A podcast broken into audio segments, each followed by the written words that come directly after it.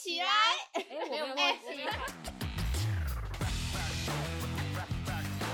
造花，造起来！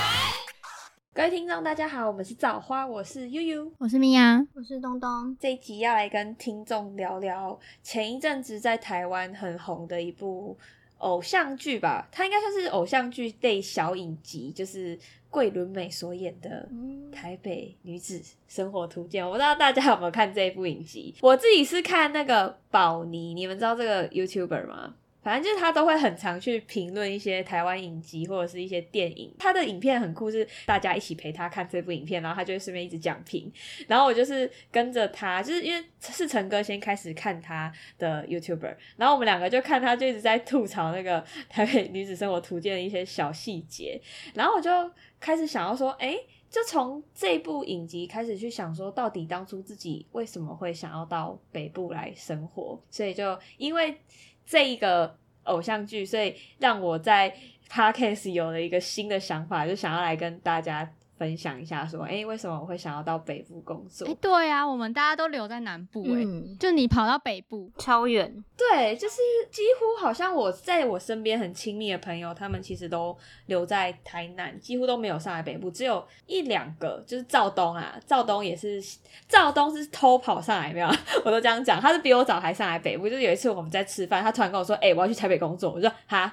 ”他说：“我已经找到了。”我说：“哈。”我说你不是前一你不是前一阵子才才在台南的某一间公司上班，你怎么跟我下个礼拜见面你就说，哎、我在台北找到工作，我要上去台北，我就哈问号问号。那就现在跟听众分享一下，其实我在大学毕业的时候就有在思考，说自己想要往北部发展。第一个是我觉得。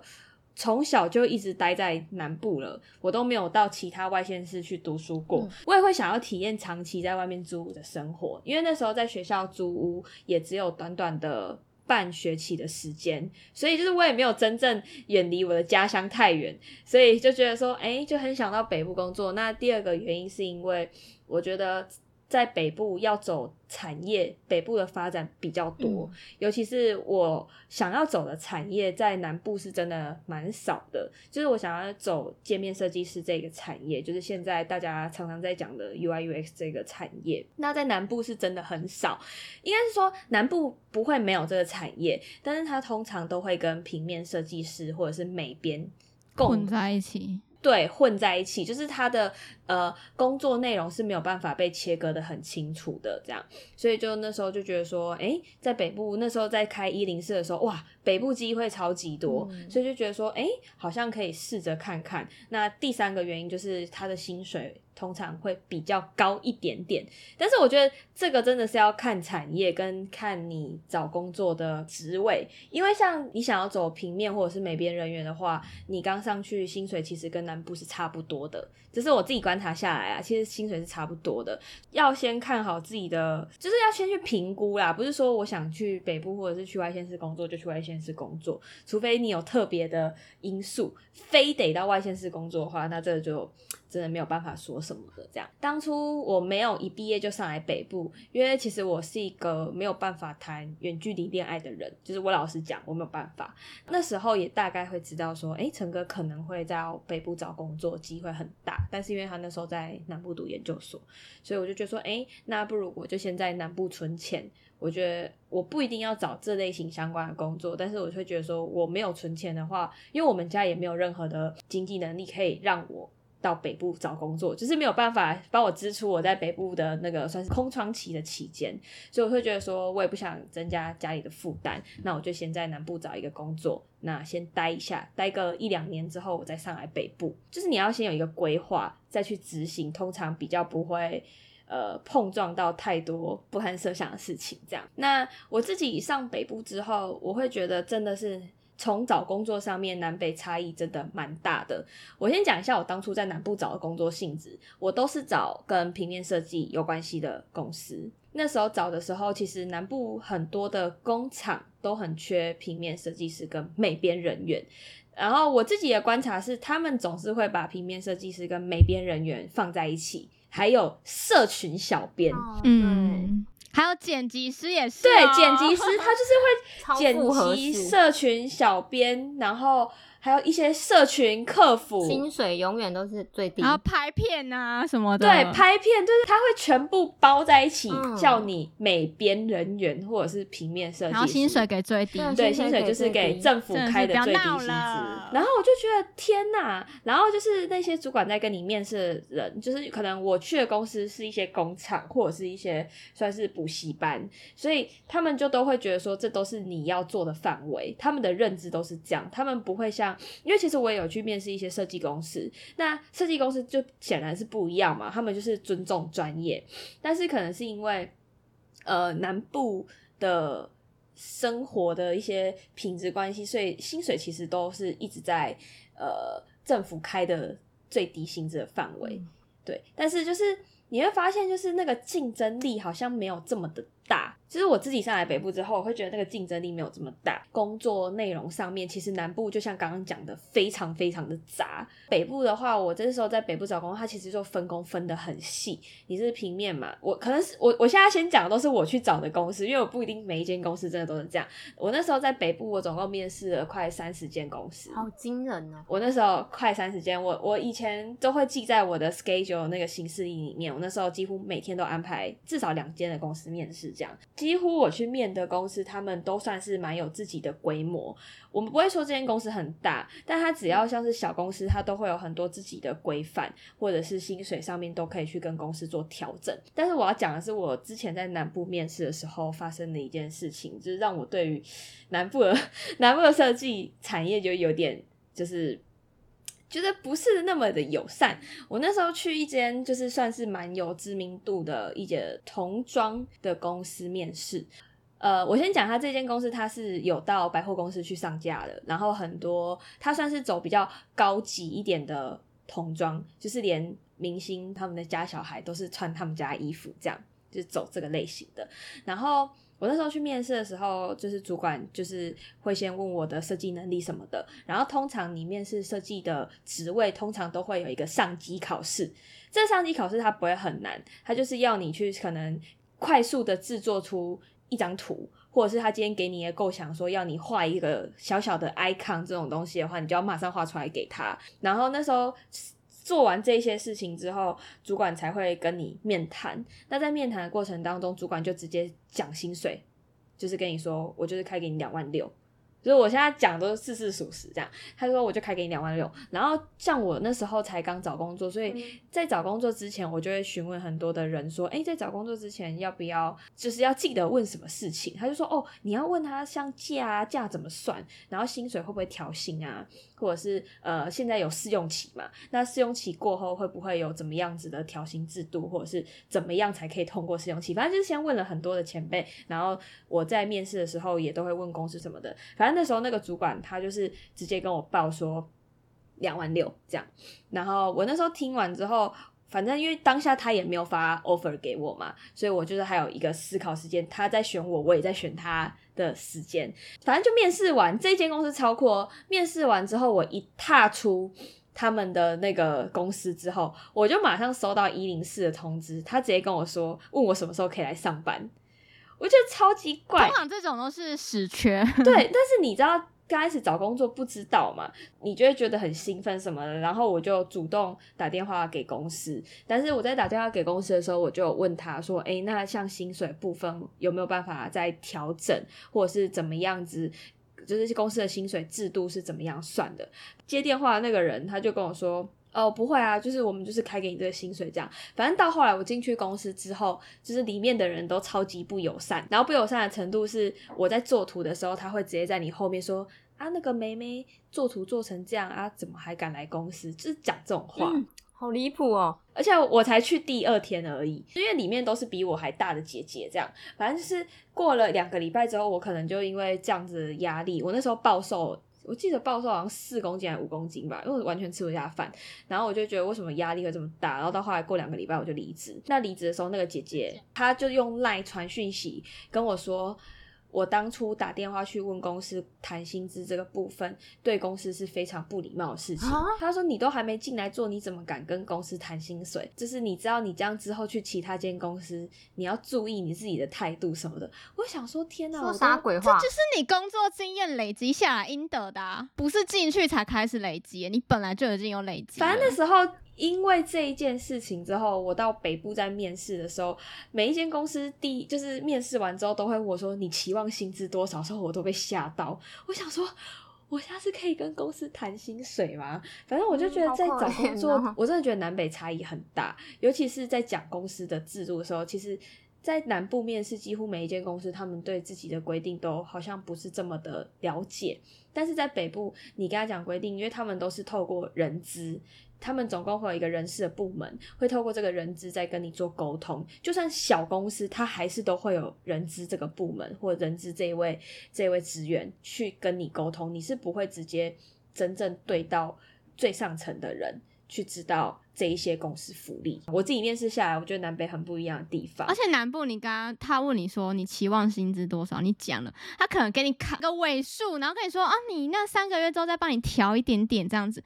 他想到你问屁啊，你就直接说你要开多少就那你问屁啊。对啊，所以其实我觉得南北最大对我来说最大的差异，其实就是在找工作上面，还有就是公司的福利什么的。因为其实南部很长都会跟你说，就是不会有什么加班呃费四薪。在找工作真的是让我有点大开眼界，就有点像是啊，真的假的？我有能力吗？我可以谈吗都市传说，对之类的。呃，南北差异可能在就是找房子吧，租金就是也是南北真的就是差异非常大。你在台南五千块已经可以住到平数非常非常大的套房，但是你在北部，我觉得现在应该是租不到五千块的房子啊，应该也是有，但是它就是小小到不行，然后不是很远，就是可能就是雅房，然后环境可能就没有到有装潢过的品质。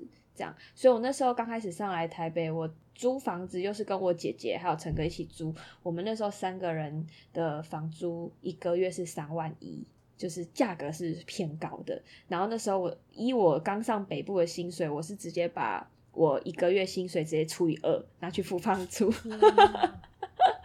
所以基本上我觉得。就是如果你要到北部工作，可以；如果你的家里是可以支援你的话，那你很幸运。但是如果你的家里没有办法支援你的话，我觉得你会需要一点本金，让你可以在上台北的时候，如果你的薪水刚开始没有这么高时候，至少你还有一些一些存款可以去呃 cover 你的花费。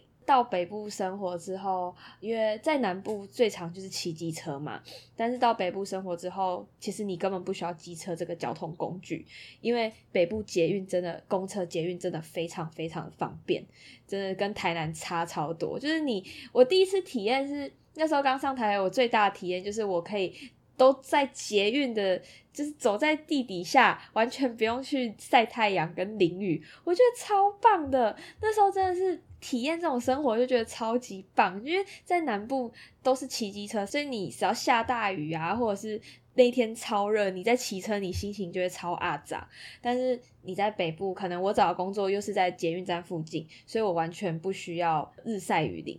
我就觉得很，那我以前也很向往在台北工作，走在那种办公大楼之间，然后手上拿着一杯咖啡，这种你知道偶像剧看超多，你就很羡慕那种都市女生哇，穿着那种套装，然后走在新一区的路上，然后手上拿一杯咖啡，你会有很多这些想象。但是我觉得这都是偶像剧，就是也是要看你自己去找的公司是不是真的在这样子的办公大楼附近啊。对，但是我找的公司那时候刚好找的公司是在一般的住家商办这种混合大楼里面，所以我比较没有办法体验这种幸运区走在百货公司附近啊，然后这种跳远望去可以看到一零一的这种景象。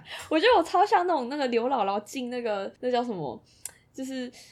反正就进到一个都市，我会觉得很新鲜、很赞这样。但是实际上，其实好像也没有这么的偶像剧般的生活吧。嗯，就是我自己的，自己到现在上来北部，我现在北部几年了？两年多咯，好久了。我已经好久好久没有在南部那么那么长一段时间了，在北部真的快比南部多了。这样，在金钱上的花费，我会觉得真的是开销花蛮大的，因为其实光捷运，其实捷运不便宜，你们知道吗？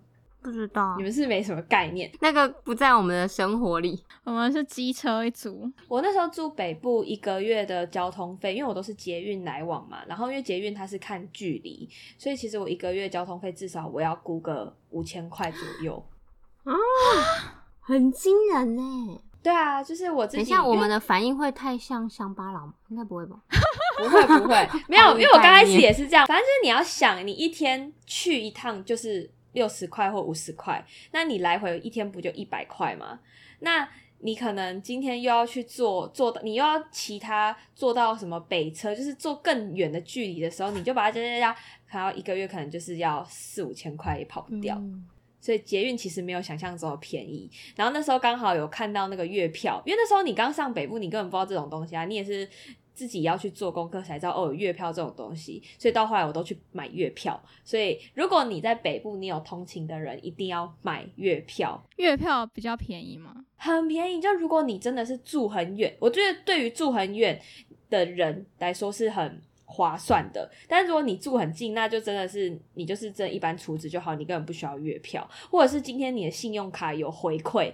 就是你出资多少回馈多少，我觉得这也很重要，就是要会去算，就真的是小资族。那时候看到月票的时候，我就真的就是花钱去买月票，因为真的是太便宜。你一个月两千块交通费，你不要吗？你原本四千块，你现在一个月只要两千块，你省了两千块，你知道两千块可以干嘛吗？哦，很多哎、它是随便你搭吗？搭到饱，你出去玩也可以搭。对啊，对啊，对啊。这么爽。然后像最近政府就有新北政府这边新北北北基算北北基对这边就有推出那个交通票。一千二，我不知道你们有没有看新闻看到，以前是一二八零，然后它现在要变一千二，嗯嗯然后因为这个也是这也是东推给我的，我那时候有就有哦在查，我看到就想说，感觉你一定会需要。真的太便宜，你知道我现在住，我现在呃还没跟听众讲，就是我当初上北部一年的期间，我都住在台北，但是因为北部的租金花费真的太贵了，所以到后来我现在人是住在桃园，那桃园住的房子就是也算是恩典的。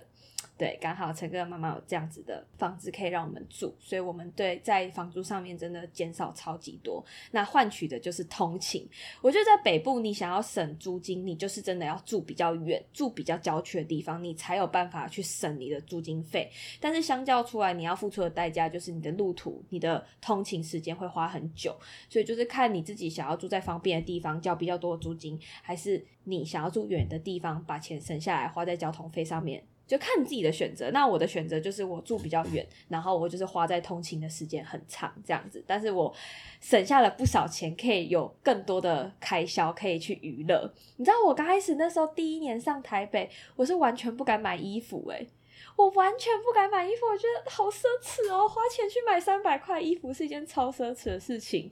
然后出去玩，你就要在那边算说，哦，我一个月已经把一半的薪水花掉，然后我要怎么存钱吧吧。所以我刚开始第一年上北部，我那时候存不到钱吧？我可以实际讲，我那时候在台南的时候，我存了二十万，存了二十万上去北部，我几乎是打拼的状态，只是我没有存钱，你说前几个月第一年，一整年吧，哦第一年对，因为我那时候上北部，我想要赶快找到工作。然后我那时候也没有，就是也没有什么经历嘛，所以当然你的薪水也不会特别的好看，所以那时候就找了公司，也是那个时候薪水也差不多三万多而已。然后我就打平，每个月都打平。然后就是因为陈哥就是他在软体业嘛，所以他可以帮我支付一些呃比较像电费这些的开销。就其实我真的蛮感谢他，就还好跟他还有我姐姐住在一起，因为我姐姐那时候也是先来台北工作，然后她的薪水也比我高，所以那时候很多家具的钱都是我姐姐出钱。你要有一点点的资本，你再到外县市工作。对，就是像像我有点，我觉得我现在思考起来，我有点，嗯、幸运因为不自量力啦，又有点幸运，嗯对，就是我有一些贵人可以帮助我这样。对，那我现在到桃园之后，我真的开始就有在存钱，然后我现在公司给我的待遇，我觉得也是呃，算是我人生的一个目前工作到现在一个巅峰。我觉得薪水也开的不错，就是有点被重视到了这样子。然后我就把钱都花在交通费是一定要的必要开销。那我现在就是住桃园，那现在不是刚刚有讲说那个月票一千二吗？你知道我现在到桃园到板桥上班这一段路的通勤费也是至少要花四五千块。也是差不多价钱哦。但是因为我在桃园坐是坐火车转公车，然后如果没有搭到公车的话，我就要坐计程车上班。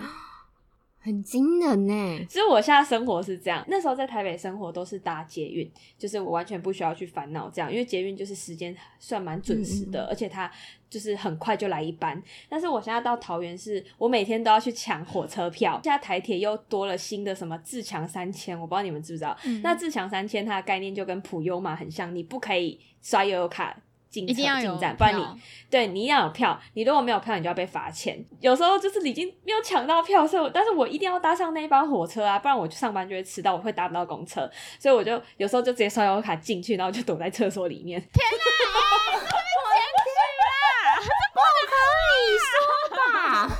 没有啊，我现在已经学乖，我现在就是搭前面一班的自强号是可以刷悠游卡上去，但是你要换来的代价就是那一班车非常非常的挤，然后超级热好。痛苦哦。我也觉得好痛苦、哦。我觉得每一件事，情它都有你要付出的事情，对，但是就是它可以带给你更省钱或者是更快速的方式，但是你不可能。天下没有白吃的午餐，我只能这样讲啊。对，任何事情你都要对它付出代价。对，所以我现在每天就是都是搭人挤人，南部的音呐，没办法体会。我现在住中西区嘛，然后我之前工作在安南区，我觉得我连骑车二十分钟上下班，我就觉得我受不了，太远了。我现在我只要骑跟你讲三分，这个对我来说是小 case。我那时候也是因为距离太远，我来回因为单一趟大概半小时，来回就要一个小时。啊，我就是因为这样换工作因为我觉得很痛苦，超级痛苦。我骑去上班就要二十分钟，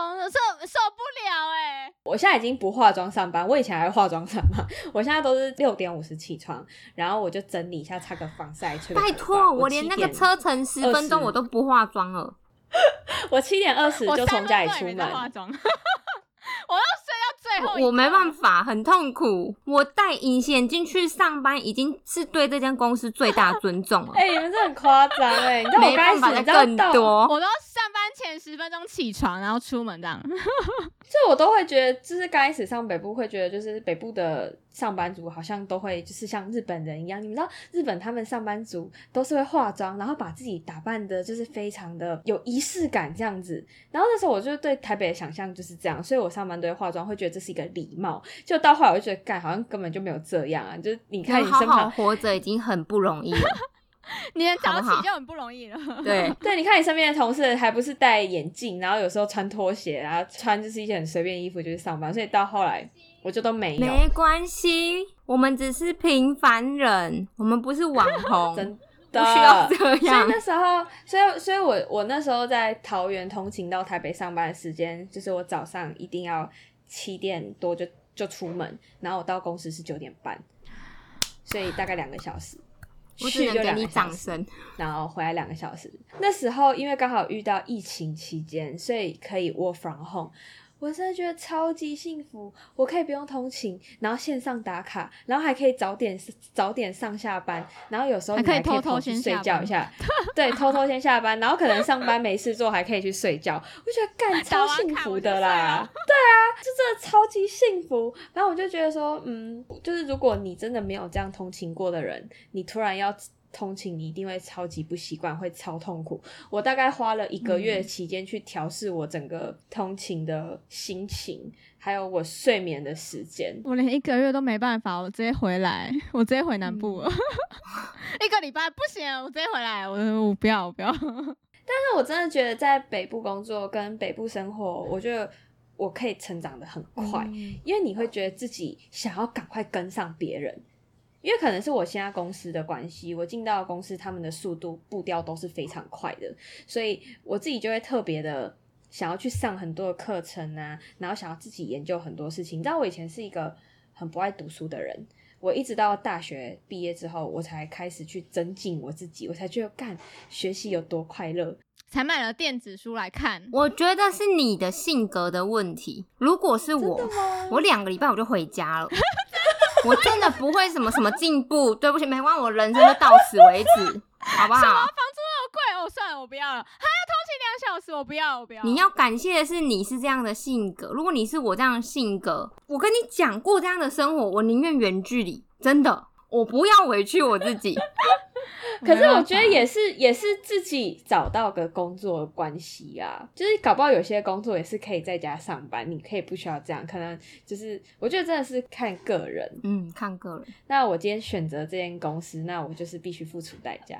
所以我觉得你很棒，我是真心觉得你很棒哎，你超级优秀的，有点感动。到北部生活，我觉得并没有像南部一样的，就是比较省钱怎么样。我现在在北部生活，我们也都自己煮嘛，但是你说省钱嘛，其实也不一定，因为现在食材你知道菜价也不是对买也很贵，而且你要花费的时间更多，你还要回来煮，还要洗什么的，你坐两个小时车回来就。不想洗碗，不想煮饭了吧？天哪！我觉得你好认真在过生活，我会直接躺平。就是大家洗完澡，就是开 Switch，没有其他，没有了。哎，你知道我 Switch 的那个珠子，到现在还摆在那边。我我朋友送我快半年，我都我已经看你，你在我好友已经离线到他已经没办法统计时间给我离线，没有数字。对啊。我我已经超久没有开，所以我那时候花了一个月时间调整自己的通勤，就是通勤日常。我是只能说我真的超累，我听到也好累哦。我还蛮感谢自己撑过来。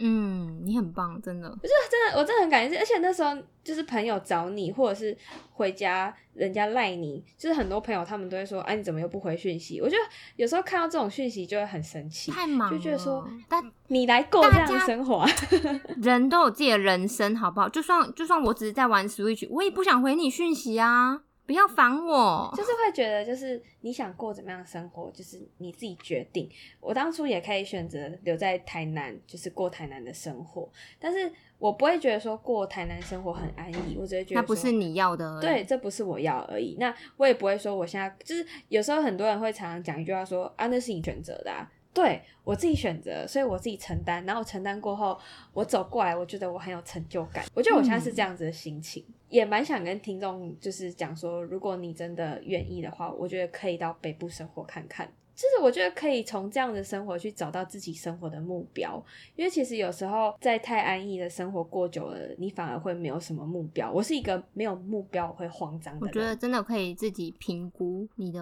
状况，对自己评估看看。像我跟东东就没办法去北部生活，没关系，这是我们选择的，没关系，这是我们选择。好好打拼，没错，南霸天可以的，可以的，就是反正你要什么样。人生本来就是你自己选择嘛，也没有说什么一定是一毕业出社会就要到北部，也不要为了去北部给自己过大的压力，我觉得这也不好。就是如果你就是像我，我跟米娅这样的人，就不要不要勉强自己。这这我真的不是在开玩笑，不要勉强自己。留在南部也没有不好，因为我觉得压力很大，真的对身体也很不好。你知道我们已经这个年纪了。不是可以开玩笑的年纪，身 体更重要，好不好？就无法负荷，那没关系，就先休息。如果你觉得你 OK，你可以撑，那你继续加油。就是你要知道，哦，有人会为了你替你加油，你很棒。可是如果不行，没关系，就停下来，就是怎样都 OK。就只要你评估过，你觉得你的选择是对的。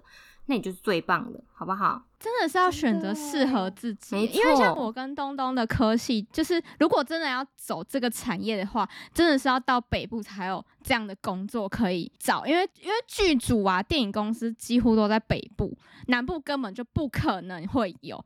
然后真的，因为我当初就真的很想要。进到电影产业，可是我真的很抗拒北部的生活。我也是，虽然会去北部看演唱会去玩，但是我真的觉得没办法在那边过日子，我会很痛苦。我也是这样子，所以我那时候就还是就是觉得说，好没关系，我在南部有可以找类似、相似，或是我自己。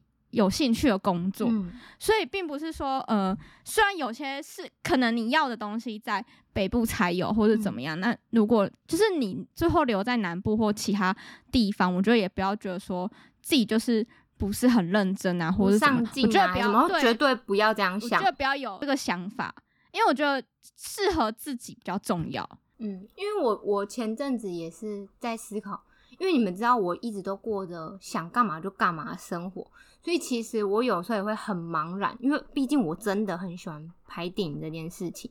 可是我评估过了，我没有办法就是在现在这个状态去北部生活，因为太吃力了。就是不是说连尝试都不愿意尝试，而是我我们到这个年纪了，你真的要就是做一个。需要大改变的决定的时候，其实你要深思熟虑，不是说你不做你就很不上进、很不长进，而是你知道你这样子做，可能你会麻烦到更多人，因为可能我的家人就得要替我负担我前期的生活费或者什么。可是我觉得我不要啊，我不要他们就是已经这个年纪还得要负担我的生活费，我觉得那对我来说更可怕。我我觉得你真的想清楚。怎么样对你来说是最好的，那就够了，而不是一股脑冲动。因为玉玉在做这个决定前，绝对也是想过的。对啊，每个人在做每一个决定前，都是很认真的想过，不是不要冲动，不要冲动是魔鬼，真的，好好想想。你觉得你 OK，那你就去；你觉得你不 OK，那就停在原地。也有也有可能有北部人想来南部工作啊，那都是要思考。最害就是最可怕，就是你疯狂的去羡慕别人，没错，不要羡慕别人，你去羡慕羡慕人家的薪水，羡慕人家生活品质。我觉得人家一定是透过怎么样的努力，才会得到现在这样子生活，或现在这样子。他一定也牺牲了很多很多东西。对，所以你如果因为这样子去羡慕，反而更想要到。北部来生活的话，我会觉得宁可不要，因为会受伤。在北部这样生活，我自己是觉得很快乐啊。毕竟，呃，我会说，我可能还年轻，我就是还有这个本钱可以四处闯荡。但是未来还会不会想继续待在北部，我不知道。对我只能说我不知道。但是我觉得我搞不好你回南部，你更不适应。这这就不是你的地方。对，所以我会觉得，嗯，就是透过这样子的分享。就是让听众知道说，哎，其实到北部工作并不是像大家讲的这么的梦幻，或者是呃每个人都可以一上来就有非常高的薪水。我觉得很多都是要努力的打拼，让人家看见。你的专业，你的进步。其实我觉得我今天的分享还没有到非常的完整，因为我自己还在过这样子的生活。所以如果再过个几年，然后突然哪一天分享一次，对，可以再分享一次，或者是下一次再邀其他到北部工作的朋友上来分享，因为我觉得他们的经验可能又跟我不一样了。希望这一集可以带给听众很不一样的想法。然后如果有机会，也推荐大家去看看《台北女子生活图鉴》这部影集啊。我自己是觉得里面某某些剧剧情。蛮拔辣的，但是其实某些剧情是真的非常，就是还蛮多剧情是真的很真实，很真实。因为它里面是大概先小小讲一下，里面它讲到很多，就是你在呃，可能不是在都市生活过的小孩，你突然打算到都市生活，家人的担心，你自己到北部上面的担心，还有你的整个大开眼界。讲了很多很现实的事情，可以去看看。但是感情的部分，我是觉得可以不用看啦。对你就是专，你就是专注在他，就是这种有点像是乡巴佬进城的这种感觉的这种，就是这种画面、这种反应这样子。嗯，我觉得还不错。那就推荐给大家。那如果你们想要回馈什么在北部的生活，我觉得都可以私信我们，跟我们聊聊，或者是在底下留言。那今天这一期就到这边。那感谢听众的收听，我们每周五会固定更新。OK，好，拜拜。